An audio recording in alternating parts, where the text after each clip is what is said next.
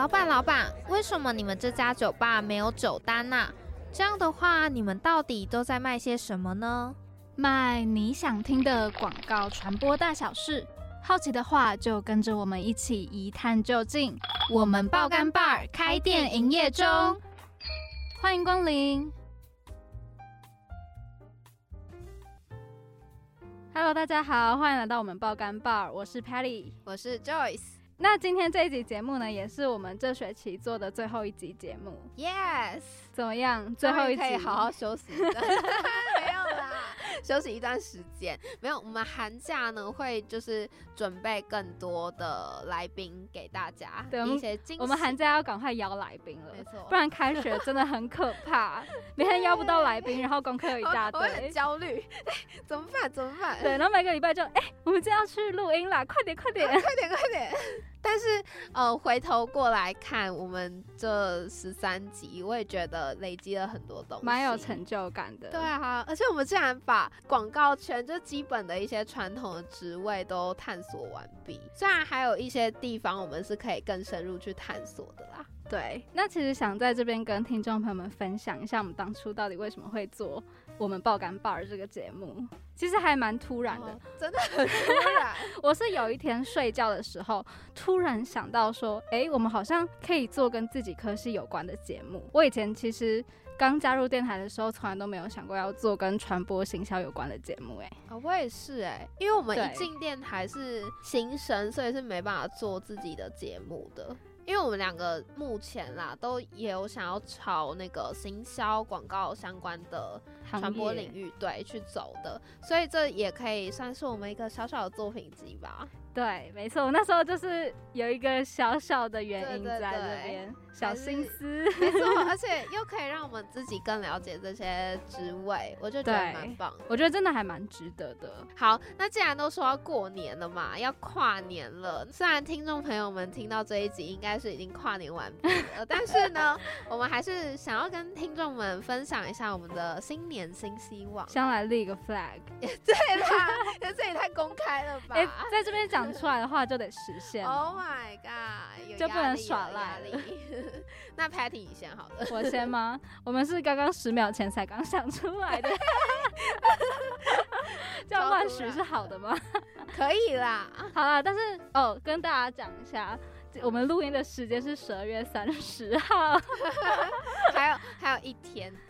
对，还有一天就跨年了，今天也是最后一天，明天就放寒假了，开心哎！对啊，好了好了，我来想一下，其实我今天晚上本来就有要开始写我的新年新希望。Patty 超乖，这样会在前一天，我真的没有哎哎，其实我以前也都没有。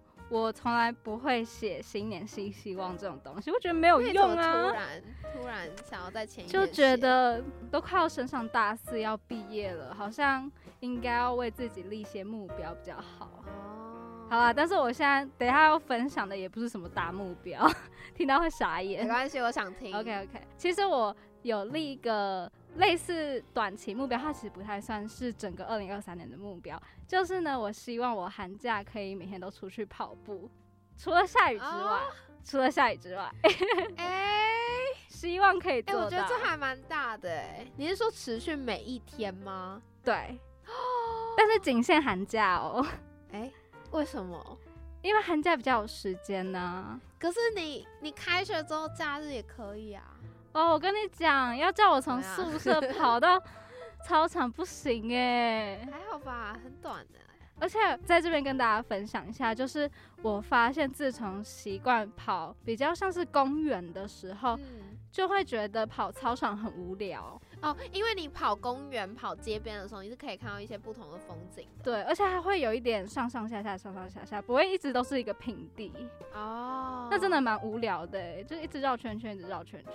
好，大概可以懂那个感受。对，那再来还有吗？我想一下哦。应该不想好了，看忘记不行吗？脑雾，脑雾。我觉得。我有一个二零二三年一定会做的事情，应该就是实习吧，这是一定要立的。哪一方面的实习？啊，我还没想好哎。你这样太抽象了啦。啊，是哪一方面？比如说传播吗？还是肯定是跟传播有关的啦，跟传播有关的。会思考一下广告公司啦。嗯，啊，感觉有点勉强。没有没有，主要是因为我现在觉得我未来不一定会进入广告公司工作，嗯，所以想要趁实习有机会的时候去体验看看。哦，对，我觉得这样蛮好的。其实也是鼓励听众，可能我们有些听众可能是高中生或是国中生吧。之后就是可能高中毕业都可以去实习看看。我觉得实习还有参加大学的营队，都是一些去尝试体验不同行业还有类别的很好的机会。对，那换你换你。好，哎，其实我我觉得我说出来之后，我觉得目前听起来有点就是表面。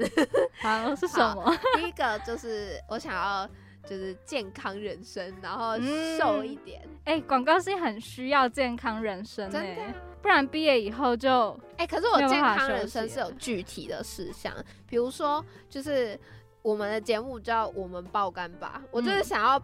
就是让我自己在十二点左右或者十二点以前睡觉。我跟你讲，真的很难，可是这真的很重要，因为你就是从 Oh my God，好像老人家，但还是要讲，就是你从年轻的时候这样熬夜，你老的时候就是你会后悔莫及。一定的。对，而且我现在就是发现，说我好像有时候熬夜的时候，隔天起来会觉得心情很烦，然后就是。不太舒服，真的，所以我就觉得我要撇出这个，我要我要把我的睡眠顾好。然后另外一个就是吃东西，就是因为我很喜欢吃意大利面，还有一些炸的东西哦。这边偷偷跟大家爆料一下，就一直爱吃意大利面的程度真的很夸张。怎样？你是不是有说过你可以一个礼拜全部都吃意大利面？也没有到全部，就是四次而已吧。这是实际发生过的事情。有我，哎，我曾经就是爱吃意大利面，就那一家已经倒了啊，但那一家的意大利面是好吃到我可以一次吃两盘。OK，对，所以大家就知道我多爱吃意大利面，然后加上我也很喜欢吃炸物，嗯，然后就是这些可能对于我的身体健康都有一些负担。我好像开始养老人生嘞，怎么办？现在二十二十一岁开始是我的养老人生。你是这学期都太晚睡，有点吓到了是吗？对，我觉得有点吓到，而且我只是不太喜欢。嗯，好，那这是一个就是我想要立下的 flag。然后第二个的话呢是，虽然这个已经讲很久了，但是还是一直都没有找到。我希望可以找到自己未来的方向。哦，对，很重要，很重要，没错。就是我不希望我只是讲讲而已，以前比较像是讲讲讲讲，然后哎时间过了，然后就哎没了这样子的感觉。所以这次是希望说真的可以实际到了二零二三年，可能年终的时候，真的实际可以说出我自己大四了，毕业之后要干嘛。对。那这是我公开立下的 flag 啊，那可能之后开学之后再跟大家分享。对，我们明年再来看看到底有没有做到。没错，那大家就明年见了。他们听到这集的时候已经是明年见了哦。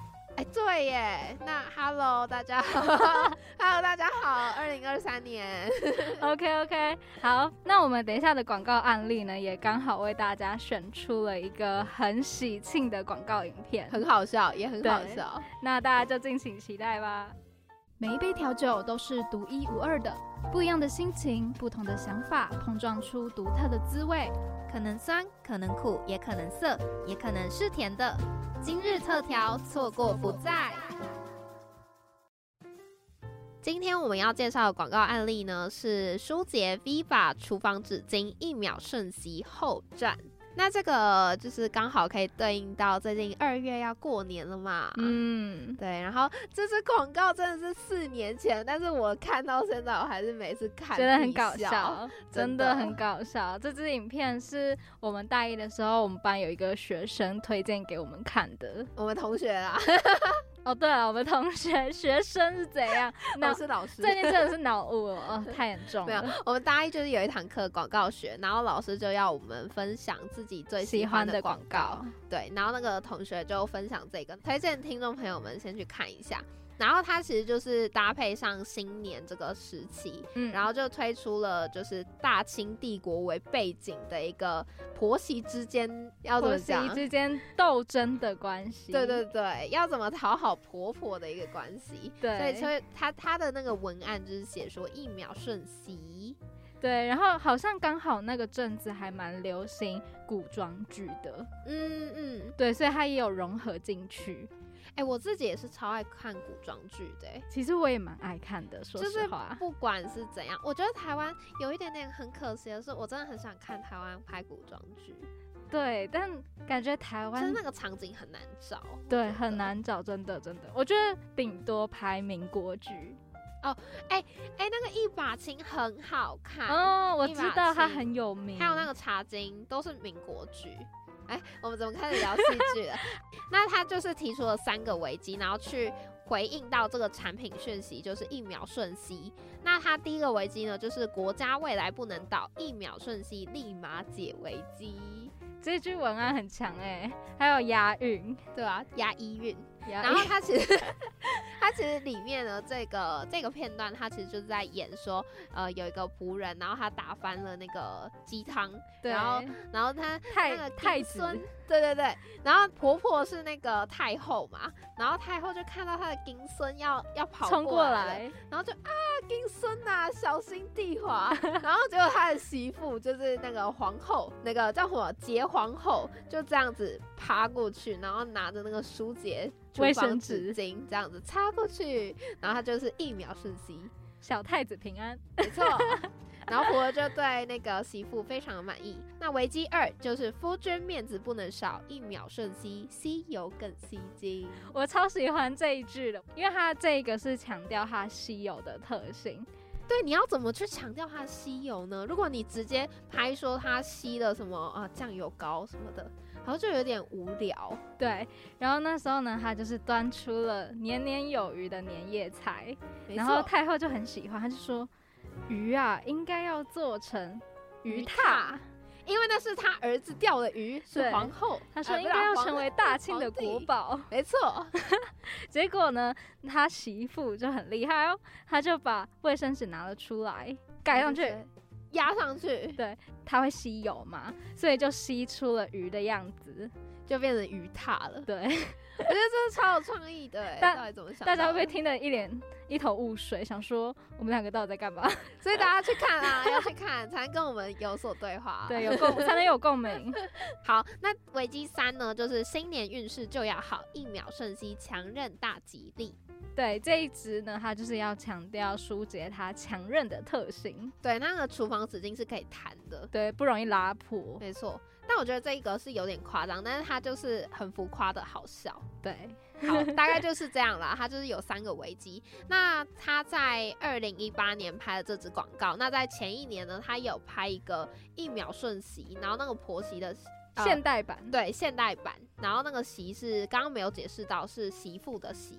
嗯，孝顺的媳妇，他就是教你怎么，就是一秒养成那个在婆婆面前的一个好媳妇的形象。好，那这个广告呢，就送给大家，然后希望大家也可以去看一看，然后作为一个笑料。对，也祝大家新年快乐，新年快乐，耶。OK，那接下来呢，就让我们来听听 Rio 他这几年主持下来的心路历程。你想选真心话还是大冒险？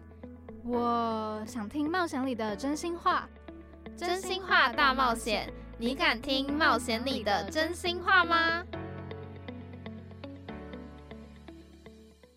但其实像是如果遇到一个受访者，就是很具典型的，你会不会感觉到很挫折？那一开始怎么去面对这样的挫折感？怎么去培养你现在的主持功力的？其实有时候据点可以分两种，一点他就是比较话少的人嘛。那那种人的话，其实每一个人聊天的风格本来就不一样，所以。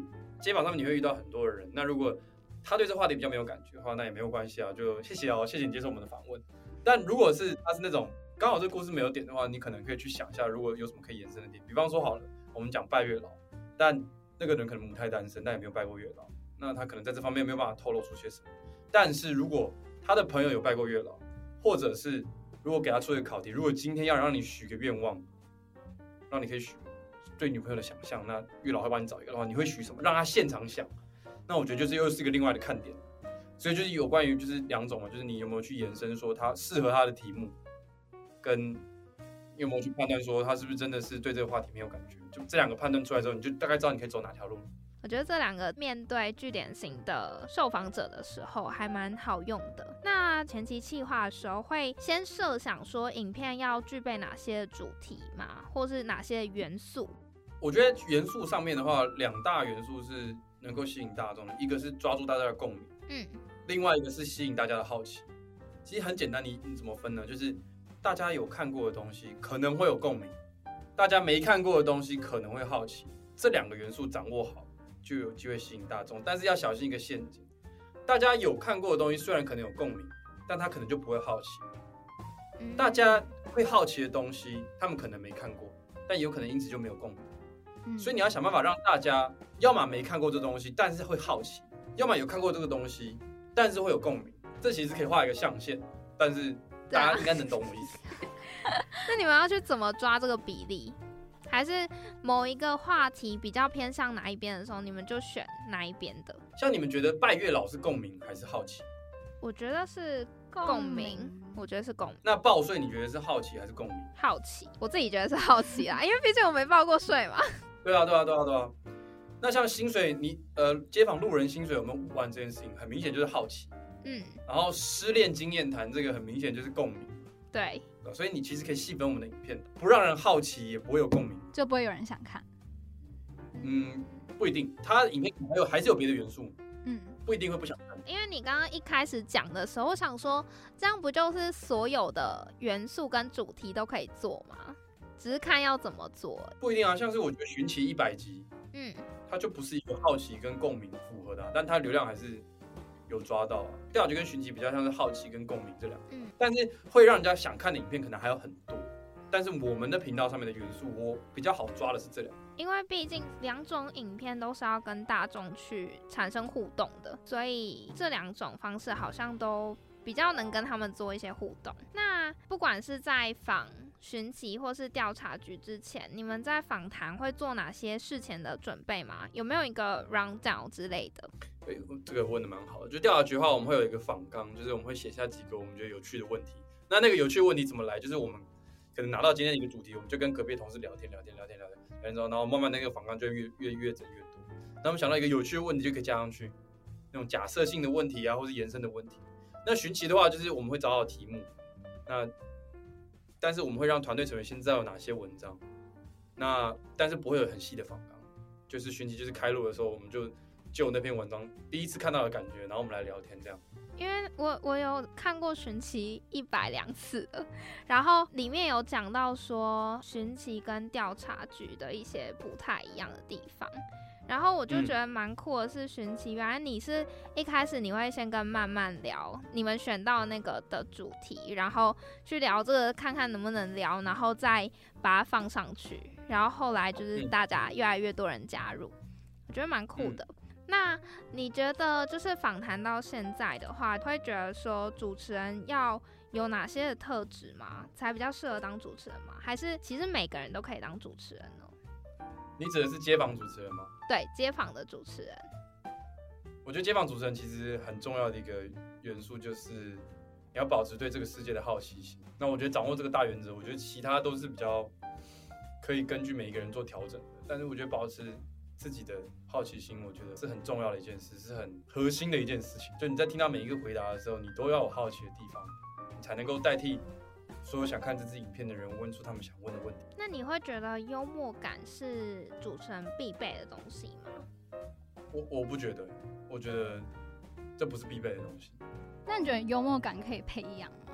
因为有些人可能他虽然没有幽默感，但是他想要当一个有幽默感的主持人。我觉得幽默感可以培养的这个问题哈，我觉得要看你怎么定义幽默感。他如果可以发掘一个很有趣的事情，这算是幽默感。我觉得算是另类的幽默感诶，因为大家定义的幽默感比较像是他讲出来的话很好笑的那一种。可是如果他能发掘不同的东西的话，感觉也是一个另类的幽默感。就像你们觉得伯恩他是一个幽默感人，我觉得是。是啊。为因为因为他讲的话会让人就是觉得会心一笑那种感觉。然后或是他的观点很不一样。对，因为伯恩他其实说他觉得他自己并不一定是个有幽默感的人，但最让他有成就感的事情是他发掘了一个很好笑的事情，然后大家没有发现过，然后他把它写成段子，然后当下就会觉得发现新世界的那种感觉。那我有时候觉得幽默感，感觉是可能当受访者讲出一个回答的时候，然后你们可以用一种很有趣或者是很幽默的方式去回答他们。嗯，比较像反应能力了。对对对对对。因为我觉得幽默感真的有很多很多种，有些人幽默感是展现在他的表演方式，有些人幽默感是展现在他的反应能力。那我觉得这都是幽默感的一种。那我觉得幽默感可不可以培养？我觉得挖掘好笑的事情这东西可能比较好培养，但表现能力跟表现方法上面，我觉得就就看看个人。我自己是觉得比较困难，因为我也不是一个可以用表现就表现的很幽默的人。哦，那你平常会收集一些？嗯，比如说好笑的梗啊，或是一些很烂的梗啊，然后拿来做就是街访访谈的时候用吗？不会，我不会收集这些。嗯，可是因为我觉得我看你影片的时候都觉得蛮好笑的，你有时候会讲出一些会令人很开心的事情，就是有时候呃，可能受访者回答，然后你就会回他一个什么东西，然后再加上后置的剪辑，我就会觉得超好笑的。对，因为那个不是我收集来的，那个完全是针对他的回答。嗯，然后我去一问下去的，所以就很好奇，说你平常是不是都有收集一些这些梗，在访谈的时候特别用？但你刚刚说没有嘛？有话直说，然后假装自己什么都不懂，就一直问。那我们还蛮好奇，你第一次接访的时候会很紧张吗？会啊，就会很紧张，就是说我要我要表现的很有活力啊，什么之类，所以就很不自然，想要把整个节奏顺下去啊，很害怕，这就有任何一点空拍啊。但后来就发现，哎，其实对话的过程中有空拍是很正常的一件事情。然后你你能做的就是让大家都聊得开心。我记得你的处女秀是椰蛋城那一只，对对对。但其实我觉得那一只还蛮好笑的。对啊，而且还蛮自然的感觉，不会觉得说是哦，好像是伸手来主持。我会觉得很像在主持活动的感觉，没有像是现在 YT 比较放松的节奏。所以我觉得那个时候就每一句话都是哇中气十足的这样讲，甚至也不会因为要吐槽他或者是因为要闲聊而改变语气。然后那时候就每句就是好，那我们现在怎么样怎么样怎么样，就是会比较活动现场的的感觉啊。那那只椰蛋城的影片也是你企划的吗？不是哎，是我们主管想好，然后他希望我可以来把它完成的东西。阿 Kimo 吗？对对对，那个时候因为我刚进来的时候就被指派这个任务，所以这东西不是我想。当时你是访完之后有觉得自己哪里有需要进步的地方吗？就是除了你刚刚说的中气十足之外，你会回去看自己的影片吗？每次影片出来的时候，我觉得这个问题问的蛮好的。我觉得我最大的改变也不到不是。